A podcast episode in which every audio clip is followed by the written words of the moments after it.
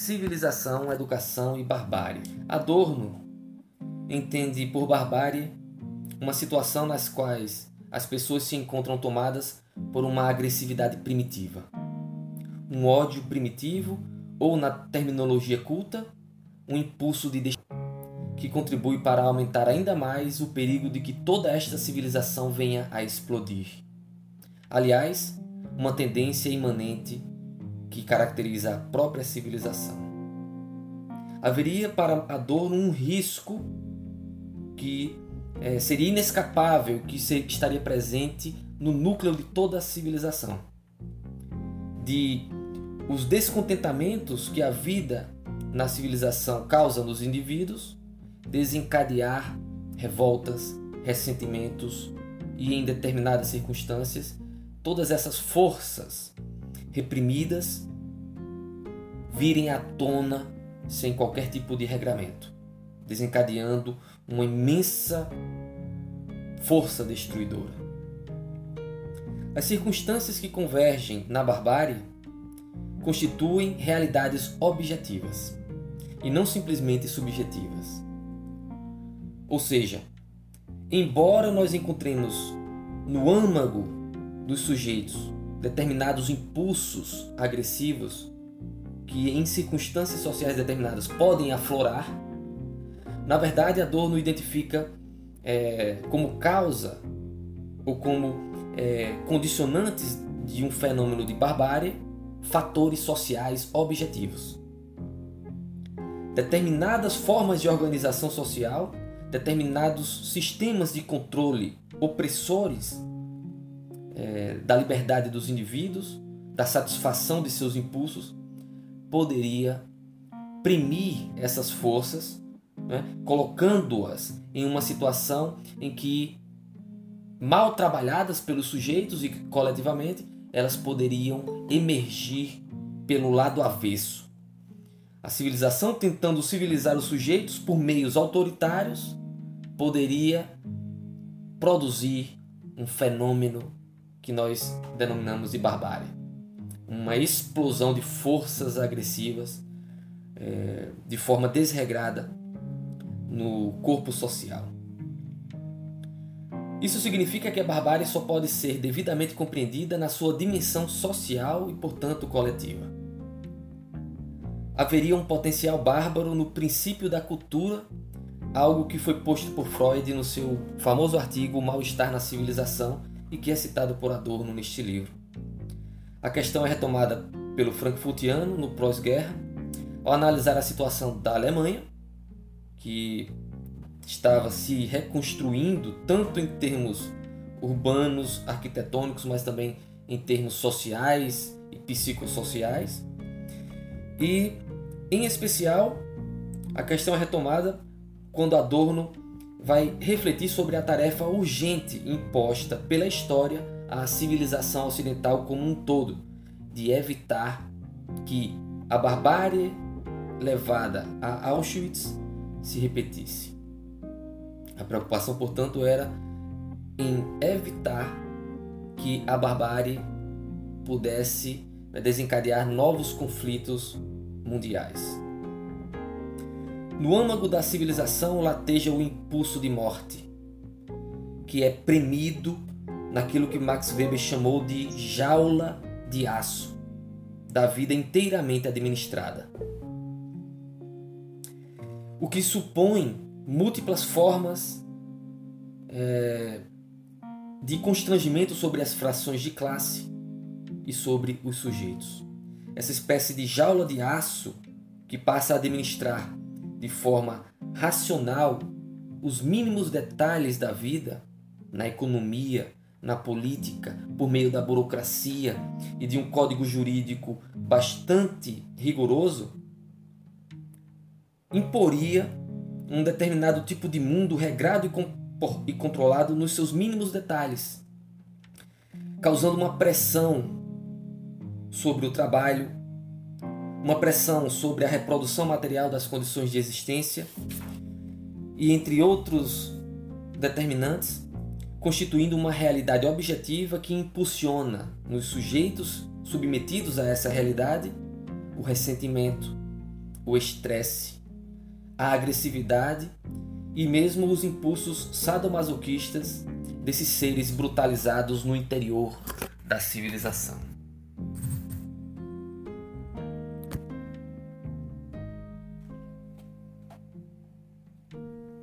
Nesse cenário, a tarefa central da educação para Adorno não é senão evitar a barbárie que tem em Auschwitz o seu símbolo máximo.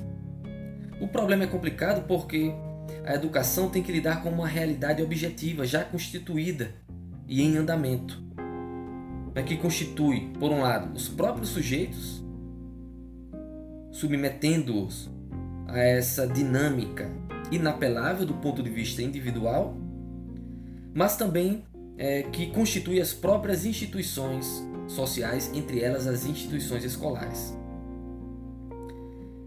A educação nesse cenário precisaria se colocar como, antes de mais nada, crítica e de resistência. A educação teria o papel de se constituir enquanto uma instituição para formar, desde a mais tenra idade, uma consciência acerca da importância de se evitar o uso e o emprego da violência nas relações sociais. Uma educação, portanto, dirigida para evitar a barbárie dirigi, é, aplicada às crianças, aos jovens e aos adultos. Essa educação procederia à tarefa titânica de estimular o autoesclarecimento político do ser no mundo um autoesclarecimento também social e psicológico dos fenômenos da vida social. É necessário elaborar os conteúdos históricos da memória coletiva. Não se pode simplesmente esquecer o que passou. É necessário esclarecer os motivos que tornaram a barbárie algo realizável e não somente isso, algo que foi desejado por muitas pessoas lá na Alemanha como no Brasil, há pessoas que desejam, por exemplo, que a pandemia se perpetue indefinidamente, elevando o índice de mortos né, nas camadas mais fragilizadas da nossa sociedade brasileira. A educação, nesse sentido, torna-se eminentemente sociológica, na perspectiva de Adorno. Quem diria que depois do sonho positivista de Comte, que havia colocado a sociologia como a rainha de todas as ciências, a sociologia viria a ocupar esse lugar de destaque na civilização ocidental. No entanto, a sociologia positivista teria o papel de organizar o conjunto da sociedade industrial, a fim de garantir com que cada sujeito cada classe, cada grupo social desempenhasse a sua função específica no conjunto da sociedade para que tudo funcionasse da melhor forma possível. Portanto, a sociologia, nessa leitura, na perspectiva de Adorno, e essa é a minha interpretação, ela desempenharia o papel de administrar racionalmente e cientificamente a sociedade industrial. E o que a história mostrou, infelizmente, aconteceu lá na Alemanha foi que essa sociedade é, racionalizada ao extremo, sem considerar éticas, desencadeou um processo de barbárie. Levou, portanto, ao contrário daquilo que Augusto Conte havia sonhado na primeira metade do século XIX. Essas são as contradições identificadas e estudadas pelos frankfurtianos.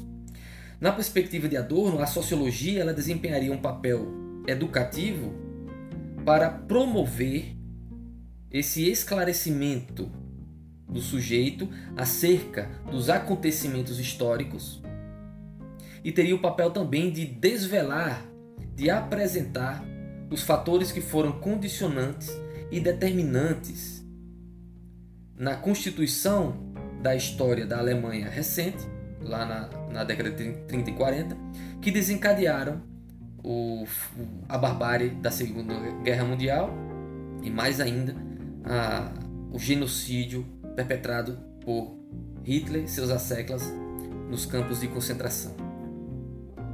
Então a sociologia teria esse papel crítico a desempenhar em toda e qualquer educação, a partir desse acontecimento de Auschwitz na metade do século XX.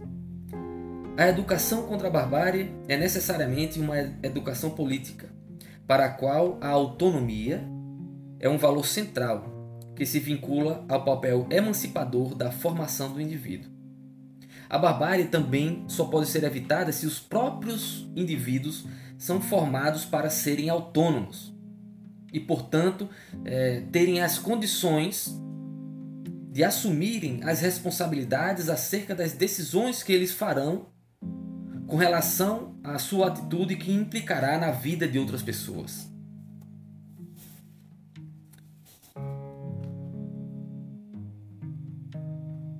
A emancipação, no entanto, supõe o esclarecimento, que, segundo Immanuel Kant, é a saída da menoridade intelectual, ou seja, a recusa a seguir sob tutela de outrem, e além disso, a afirmação de uma coragem de assumir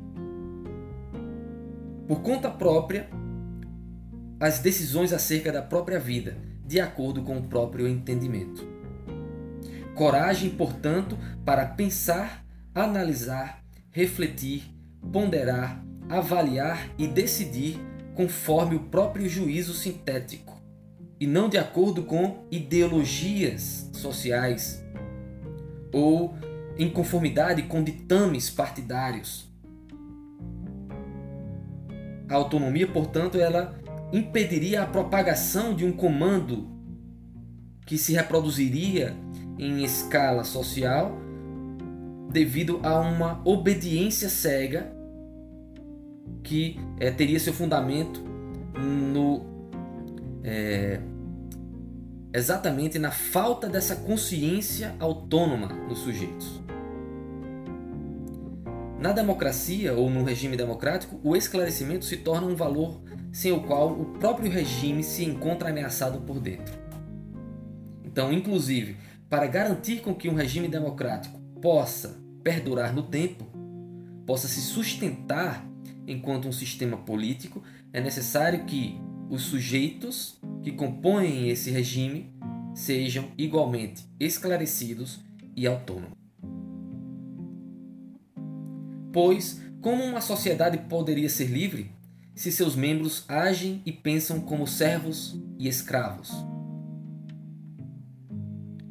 A pergunta correta, na realidade, seria outra: como seria possível formar seres livres em uma sociedade alienada, ou seja, destituída de suas potencialidades políticas emancipatórias? O Brasil se encontra exatamente nessa encruzilhada.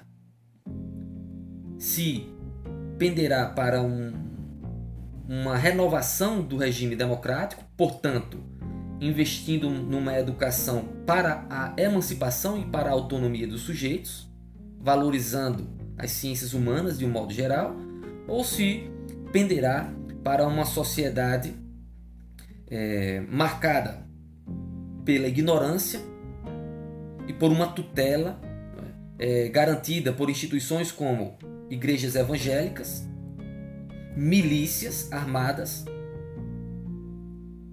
e movimentos políticos de teor autoritário, que precisam, para operar de rebanhos de seres humanos é, aptos a obedecerem e a não pensarem por si próprios. Nesses termos, a emancipação passa por uma educação decidida a promover o autoesclarecimento do ser no mundo, condição necessária, porém não suficiente para a construção individual e coletiva de um mundo livre. O problema é tão grave que Adorno não acredita que a educação por si só seria capaz de reverter o processo de regressão que pode desencadear numa barbárie aberta. Por quê? Não é porque a educação é impotente ou incapaz, mas porque a educação faz parte de um complexo social que já está abalado em seus núcleos são os próprios valores sociais que se encontram fissurados e isso afeta várias instituições. Então, aquelas pessoas que acusam, por exemplo, é, o tipo de educação praticada no Brasil nos últimos 20 anos de ter sido a causa desse grande problema que nós é, enfrentamos agora, desse é, de, de, dessa emergência do negacionismo, do anti-intelectualismo, na verdade o fenômeno não se explica dessa forma. Se a educação enfrenta uma crise, é porque a crise já era generalizada. Assim como afeta a, a família nuclear, assim como afeta os valores democráticos. Né? Então haveria é, processos difusos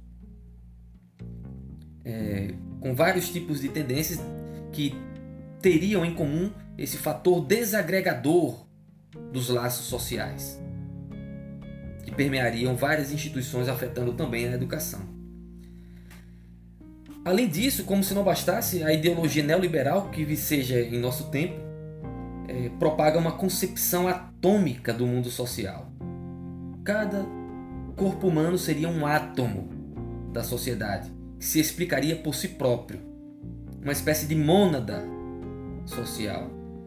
Essa concepção fornece a ideologia do nosso tempo, segundo a qual o indivíduo seria a única realidade a ser trabalhada e transformada.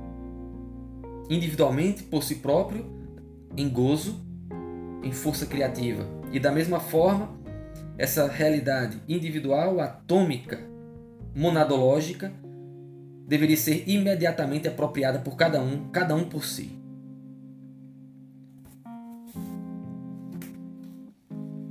De outro lado, haveria o, o, o segundo lado dessa moeda, né? Que seria o darwinismo social como correlato desse atomismo individualista. O que seria o, darwinismo social? Seria aquela ideologia que prega na sociedade, mesmo que não diga dessa forma, mas em termos práticos, salve-se quem puder. É cada um por si e não existiria instituição social que garantissem direito para esses sujeitos. A seleção dos mais criativos, daqueles que se mostrarem capazes de verterem de si mesmos o que os capacitariam a ocupar melhores posições econômicas e de poder, seria o resultado é, é, dessas ações disruptivas dos indivíduos, cada um lutando por si próprio e competindo uns com os outros. Com isso, cresce a tendência à reprodução das estruturas sociais e o que Adorno denomina de glorificação da heteronomia. Glorificação da heteronomia, ou seja, é, das instâncias sociais que vêm a determinar a realidade social vivenciada pelos indivíduos. Não são os indivíduos que, se articulando entre si, formando grupos, construiriam a realidade a qual eles gostariam de viver. Na verdade, instâncias externas se imporiam aos sujeitos e, mais do que isso, formariam os sujeitos enquanto assujeitados a esses poderes. E no Brasil, por exemplo, é, nós vemos o crescimento das igrejas evangélicas, promovendo uma relação de heteronomia das instituições religiosas com os adeptos, a propagação de milícias que impõem determinadas normativas em áreas onde o Estado já não garante a lei, fazendo com que as pessoas submetidas a, a, a esse jugo miliciano tenham que é, se submeter a uma realidade estranha a eles, entre outros fatores. O ser humano, um ser humano autônomo e, portanto, emancipado, não significa ser contra qualquer tipo de autoridade. A autoridade consiste em um referente temporário, inclusive do ponto de vista pedagógico, para as crianças na mais tenra idade, né? que serviria como um elemento de estímulo à autonomia posterior. Segundo um famoso anarquista, o Pierre-Joseph Proudhon, o primeiro europeu autodeclarado anarquista, haveria como um, uma, um elemento constitutivo de todo o sistema político um par dialético complementar, autoridade e liberdade. E o que modificaria, o que se modificaria nessa relação entre liberdade e autoridade seria o peso que um elemento teria em relação ao outro, a depender do regime político considerado. No regime democrático, a autoridade ela deve se colocar em função da liberdade. A autoridade deve garantir a liberdade para os sujeitos. No entanto, em um regime autoritário, o peso maior recai na autoridade, que vai submeter a liberdade aos ditames é, heterônomos. É, a autonomia se constituiria, portanto, tendo isso em mente, pela transposição da figura de autoridade do exterior para o interior do sujeito. Mas nesse mesmo deslocamento seria necessário também uma modificação do seu conteúdo. Não mais uma autoridade constituída enquanto superego formado por normas exteriores, mas um, um, um autorreferencial que é construído pelo próprio sujeito a partir da sua consciência crítica, social e política, que permite com que o indivíduo possa autolegislar sobre si mesmo. Essa seria uma outra forma de se pensar a construção da autonomia. A superação da minoridade e da heteronomia pode ser alcançada pela construção de princípios desinibidores que habilitem o ser em seus aspectos constitutivos, tanto no pensamento quanto na dimensão prática e política. Ou seja, para superar a heteronomia, para superar a minoridade intelectual, seria necessário produzir o esclarecimento do ser no mundo e a emancipação por meio da uh, construção de princípios, do que eu estou chamando de princípios desinibidores que habilitam o ser em suas potencialidades no e na prática. É necessário, portanto, criar condições para que os sujeitos se sintam estimulados e motivados para pensarem por si só, para agirem de acordo com seus próprios princípios e não de acordo com princípios heterônomos. O princípio da autoridade, no entanto, é inibitório, em essência, e a emancipação, o seu contrário. Por isso, associei a emancipação com a desinibição. Talvez fosse o momento de colocarmos a pergunta do personagem conceitual de Nietzsche, né, que, que é o Zaratustra, que faz a seguinte pergunta em um dado momento: Olha, vocês, homens modernos, estão o tempo todo clamando por liberdade. Liberdade de quê? Você quer liberdade de quê? Da moral? Liberdade dos, em relação ao Estado? Liberdade em relação às instituições escolares? Mas essa noção de liberdade é negativa. A pergunta mais importante talvez fosse: você quer ser, quer ser livre para quê? Não livre de quê, mas livre para quê? Hoje em dia parece que no Brasil tem gente que quer ser livre para matar os outros.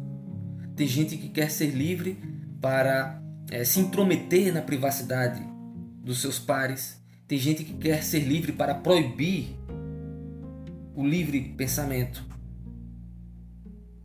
São essas questões que precisam ser colocadas a fim de que nós possamos recolocar ah, o Brasil né, nos prumos minimamente democráticos. Do ponto de vista individual e imediatista, seria possível for forçar um pouco as coisas e falar de um existencialismo crítico. E isso não é a dona que fala, sou eu que estou é, elaborando aqui com vocês. Ou, ou falar de um existencialismo democrático, no sentido de que a liberdade exige a sua contraparte, que é a responsabilidade. Não só com relação à própria existência, mas também com respeito à política enquanto dimensão coletiva da existência. Seja como for, Immanuel Kant coloca como um dos fundamentos do esclarecimento a coragem e a determinação para pensar e agir por conta própria. Nesse sentido, haveria um elemento inalienável na origem da emancipação. É o que parece ter sido objeto de reflexão de um pensador contemporâneo de Adorno, que foi Albert Camus, na sua obra O Homem Revoltado, publicada na década de 50, na mesma época em que Adorno estava elaborando essas reflexões sobre educação, barbárie e emancipação.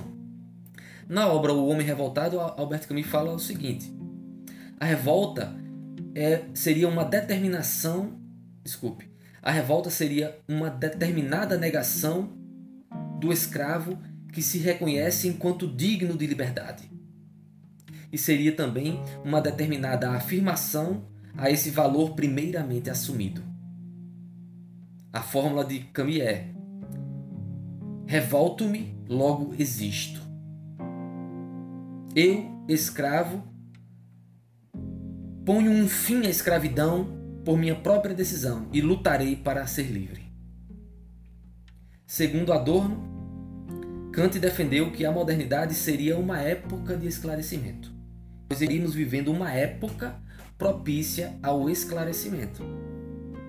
Nesses termos, diz Adorno, Kant determinou a emancipação de um modo inteiramente consequente, não como uma categoria estática, mas como uma categoria dinâmica, ou seja, como um vir a ser e não um ser. A emancipação, portanto, é um processo, é um processo dialético, né? que exige movimento, engajamento, dispêndio de energia. O problema é a contradição social. Vivemos em uma sociedade heterônoma, ou seja, nenhuma pessoa pode existir na sociedade atual realmente conforme suas próprias determinações. Eis o problema. Para Adorno, em uma sociedade pouco afeita a seres emancipados, as personalidades decididas e maduras a única concretização efetiva da emancipação seria dirigir a, a educação para a contradição e para a resistência. Então, a educação seria um dos poucos espaços onde nós poderíamos investir esperanças sociais, engajamento político para formar crianças, jovens e adultos autônomos e capazes de questionar, e se for o caso, de desobedecer ordens que pudessem colocar em risco o valor humano e a dignidade da vida das pessoas. Nos termos de Camus, uma educação cujo princípio seja a revolta. Pois a revolta, enquanto fenômeno psicossocial, nada mais é do que o movimento da vida em busca da liberdade. Mas de uma liberdade que não é negativa, senão positiva. Contra a educação da lei que mascara a tirania e impõe a escravidão, a força criativa de novos valores, outros princípios pelos quais a vida rebaixada pode ser superada e elevada à sua condição de regente da existência. Na revolta encontramos o impulso da emancipação que não passa necessariamente pelo esclarecimento ou pelo esclarecimento da consciência. Como em Kant, a coragem está na origem desse processo denominado de iluminismo. A crítica imanente da qual fala Adorno não é senão a tarefa negativa daquilo que Adorno denomina a, dialética negativa. Por meio da dialética negativa, Adorno propôs é, dirigir uma crítica radical ao que ele denomina ser a vida danificada pelo capitalismo nas sociedades ocidentais. A vida estaria danificada devido às estruturas capitalistas que se impõem à, vida é, social. Precisamos ir além e questionarmos-nos sobre uma tarefa positiva, necessariamente criativa, inerente à construção e à conquista da liberdade individual e coletiva. A meu ver, essa seria uma forma de recolocar o que na linguagem neo-hegeliana de Adorno aparece como um momento da negação da negação, no entanto, com uma valência política transformada. A noção de barbárie é dialética. A noção de barbárie é dialética, ou seja, não designa um sentido absoluto. Refere-se a processos nos quais estão implicados ações com graus variados de violência. Acompanhem aqui o raciocínio. Não é o componente agressivo por si só que define a barbárie. Em outras palavras, a violência pode até ser um sintoma da barbárie, mas não precisa necessariamente sê-lo. Isso porque haveria um certo tipo de violência posta a serviço da humanidade. Vejam que interessante. Quando nós falamos de barbárie, a primeira imagem que vem à mente são esses atos de violência e de agressividade que atentam contra a vida, contra a humanidade. Só que a própria noção de barbárie, como a própria noção de civilização e de esclarecimento, é uma noção dialética. Ela adquire é, vários sentidos de acordo com a mudança dos contextos sociais considerados. Se abre, portanto, a possibilidade de pensar determinados atos agressivos ou de violência, mas que não coincidem com a barbárie. Seriam aqueles atos decididos e que se utilizam força postos a serviço da humanidade. Então, se for o caso, o uso bem aplicado da violência para defender o valor da vida e da humanidade teria o seu potencial, inclusive civilizador, para evitar o pior. Vamos desenvolver isso aqui aos poucos.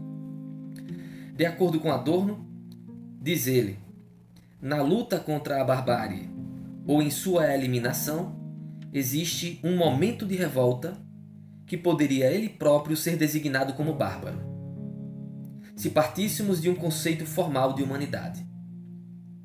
Mas tudo dependerá de orientar esses traços de barbárie contra o princípio de barbárie em vez de permitir seu curso em direção à desgraça.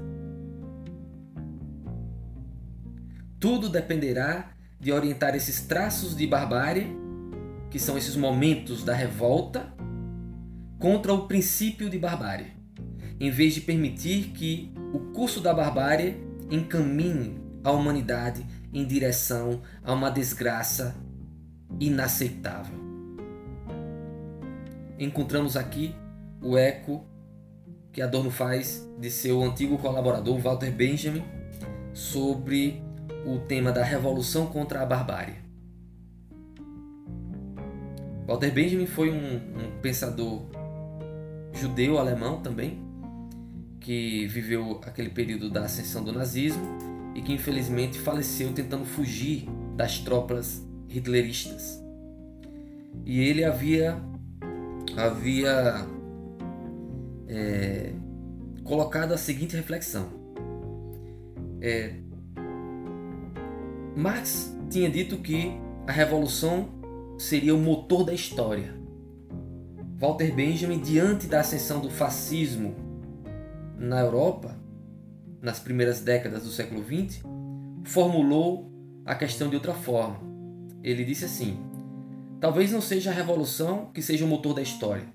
Talvez a história seja uma locomotiva que está se encaminhando ao abismo. E a revolução seria o freio dessa locomotiva que poderia impedir que a história fosse levada à barbárie final. A história seria a locomotiva que se dirige para o abismo da barbárie e da hecatombe. E a revolução ou a guerra civil seria o freio dessa locomotiva que se encaminha para Auschwitz. O Auschwitz que não precisa ser somente o que aconteceu na década de 40, pode ser o que acontece agora, uma Auschwitz a céu aberto, o campo de concentração que se tornou a própria vida nas cidades a céu aberto, as pessoas submetidas ao contágio de um vírus letal, com alta letalidade, sem que haja um mínimo de uma biopolítica capaz de socorrer as populações. Então parece que é, poderemos traçar paralelos entre aquilo que estava pensando Adorno e o que estamos vivenciando agora. É necessário então definir com mais precisão o que vem a ser a barbárie. Diz Adorno: Suspeito que a barbárie existe em toda parte, em que há uma regressão à violência física primitiva, sem que haja uma vinculação transparente com objetivos racionais na sociedade, onde exista, portanto, a identificação com a erupção da violência física. Por outro lado, continua ele, em circunstâncias em que a violência conduz inclusive a situações bem constrangedoras, em contextos transparentes para a geração de condições humanas mais dignas, a violência não pode, sem mais nem menos, ser condenada como barbárie. Ou seja, em determinadas circunstâncias, quando a violência passa a ser dirigida de forma transparente, consequente e orquestrada para defender a dignidade da vida humana, para, portanto, evitar a propagação da barbárie, então essa violência não pode ser indiscriminadamente considerada mais uma barbárie. Isso aqui representa, em termos sociológicos e filosóficos, aquele ditado que circula uma vez ou outra nas conversas do nosso tempo, né? Da, do acirramento de conflitos.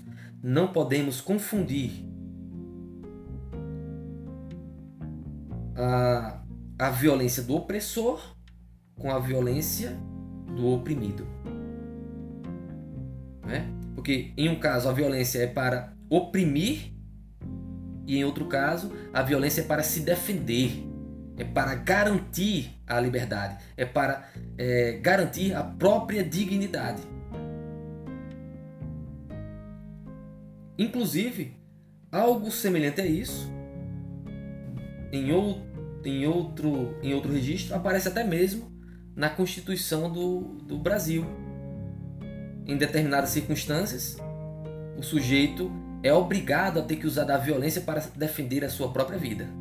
Não é assim que diz? É? Às vezes, o sujeito se vale da violência para garantir a sua própria vida. Por exemplo, Adorno fala das rebeliões estudantis que começavam a se espalhar no, no Ocidente. Né? Rebeliões estudantis que às vezes quebram vitrines de bancos, depredam determinados objetos materiais. Mas, no entanto, onde está a ação da barbárie? Na força policial que vai lá e atenta contra a, a contra o, o corpo físico e a vida dos manifestantes.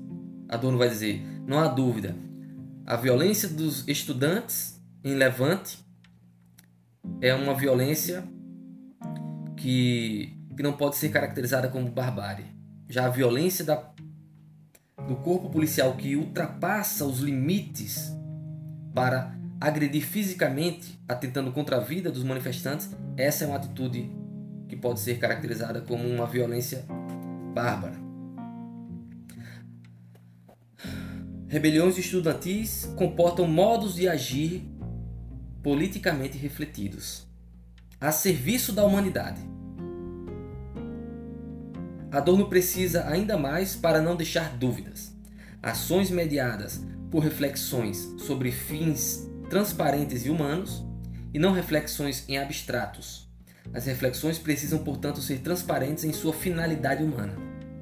É isso que vai caracterizar uma violência não bárbara. Mesmo uma passividade inofensiva constitui ela própria, provavelmente, apenas uma forma da barbárie. Então a barbárie não é somente o uso da violência. Uma atitude passiva,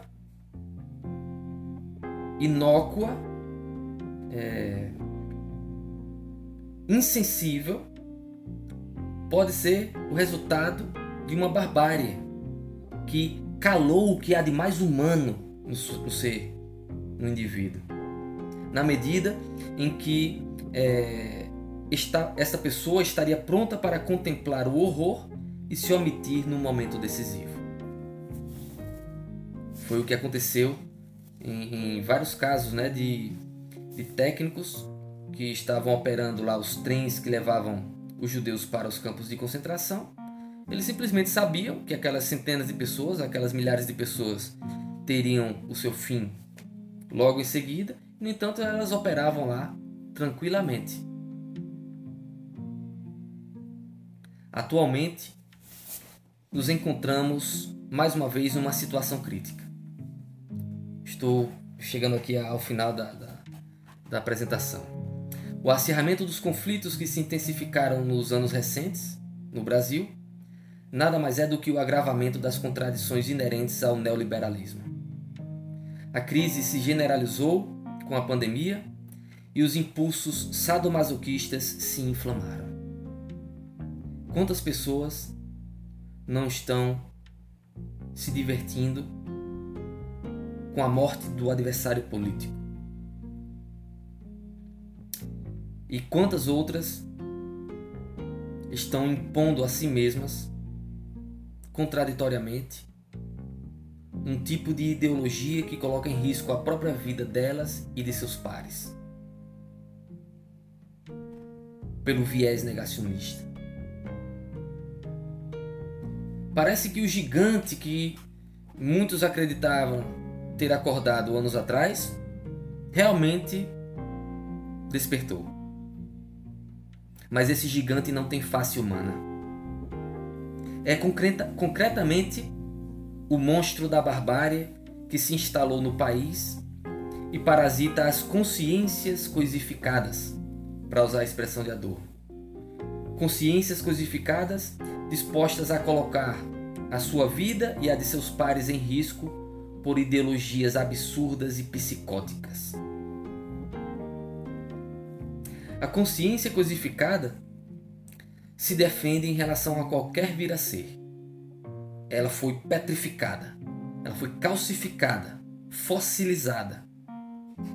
Matará ou morrerá para não reformular novos significados para aquilo que a pessoa acredita ser um valor absoluto, pelo qual está disposta a perecer ou a lutar como um,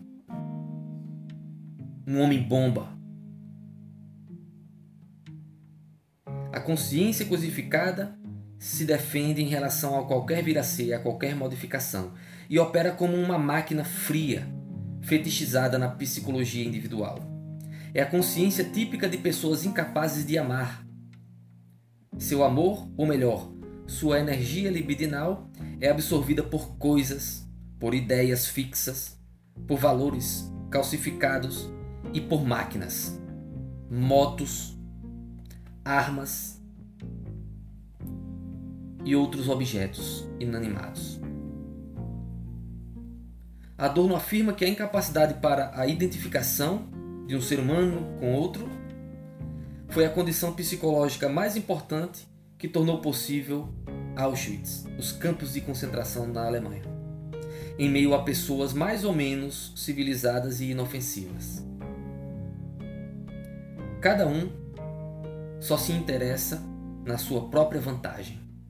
Foi assim que o nazismo cooptou os milhares que compuseram as suas fileiras de burocratas, fiéis e obedientes, e dos milicianos que se constituíram enquanto força militar disposta a matar e morrer nos frontes que ultrapassaram todas as fronteiras na Europa. Eis o que se denomina uma participação oportunista. Recentemente, no Brasil, do ano passado para cá, nós tivemos vários alpinistas sociais, né, que buscaram encontrar junto ao governo bolsonarista um cargo com melhores salários, com mais vantagens políticas e econômicas. Né, tivemos algumas dessas personalidades depondo na CPI que já vem se arrastando aí por mais de um mês. Pessoas que participaram dessa sabotagem com relação à, à biopolítica que seria necessária seria necessário construir para evitar maiores danos, maiores perdas na, para a população brasileira, que depois, quando questionadas, se eximem da responsabilidade que elas tiveram por decidir de forma errada, com base em teorias e em conceitos errados, equivocados, falsamente postulados, ou então que é, prevaricaram, deixaram de agir quando era sua obrigação tomar uma decisão. E assim como os generais de Hitler depois da guerra quando foram julgados. Ah, você não sabia que estavam matando milhões de seres humanos lá nos campos de concentração? Não, não estava sabendo não. Não, eu seguia ordens. Quem, quem decidia não era eu, era um mero um mero funcionário.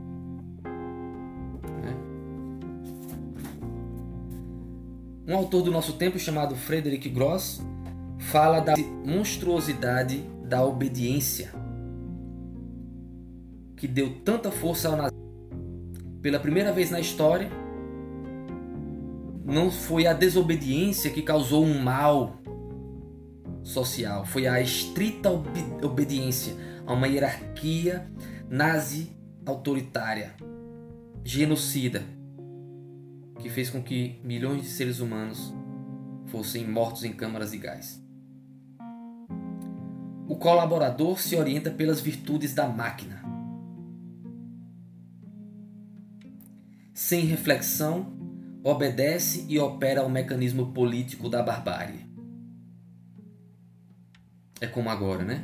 O, o, o ex-ministro ex da Saúde, o, o general Pazuello, né, em uma certa ocasião disse: O presidente manda e eu obedeço. Aí, quando ele foi questionado na CPI com relação à responsabilidade que ele tinha de é, adquirir as vacinas, de organizar uma forma de lidar com a pandemia no Brasil. Ele disse: não, só estava é, recebendo ordens. Aí depois, não, na verdade ele não estava recebendo ordens, o, o presidente não, não interferia. Então nunca assume a responsabilidade. A situação, portanto, é, é pior porque a máquina bolsonarista é maluca. A máquina de Hitler não era racional de ponta a ponta né? Mas são duas barbáries diferentes. Adorno cita Benjamin ao afirmar: as pessoas que executam agem em contradição com seus próprios interesses imediatos. São assassinas de si mesmas na medida em que assassinam os outros. Bem, aqui aparece lá no texto falando né, é, do fenômeno do nazismo na década de 40 do século 20, mas essa citação encaixa perfeitamente para aquelas pessoas que no nosso convívio aqui no Brasil se negam a tomar as precauções do distanciamento social, do uso de máscaras, né? com um individualismo boçal, que é um autoritarismo, porque não existe ser humano fora da sociedade e nas relações e nas interações esse indivíduo que não se, pre se precave, ele pode colocar em risco a vida de outras pessoas. Então é um suicídio suicidário assassino em potencial, dada a pandemia na qual estamos inseridos. Né? E eu encerro aqui com, com essas reflexões. É,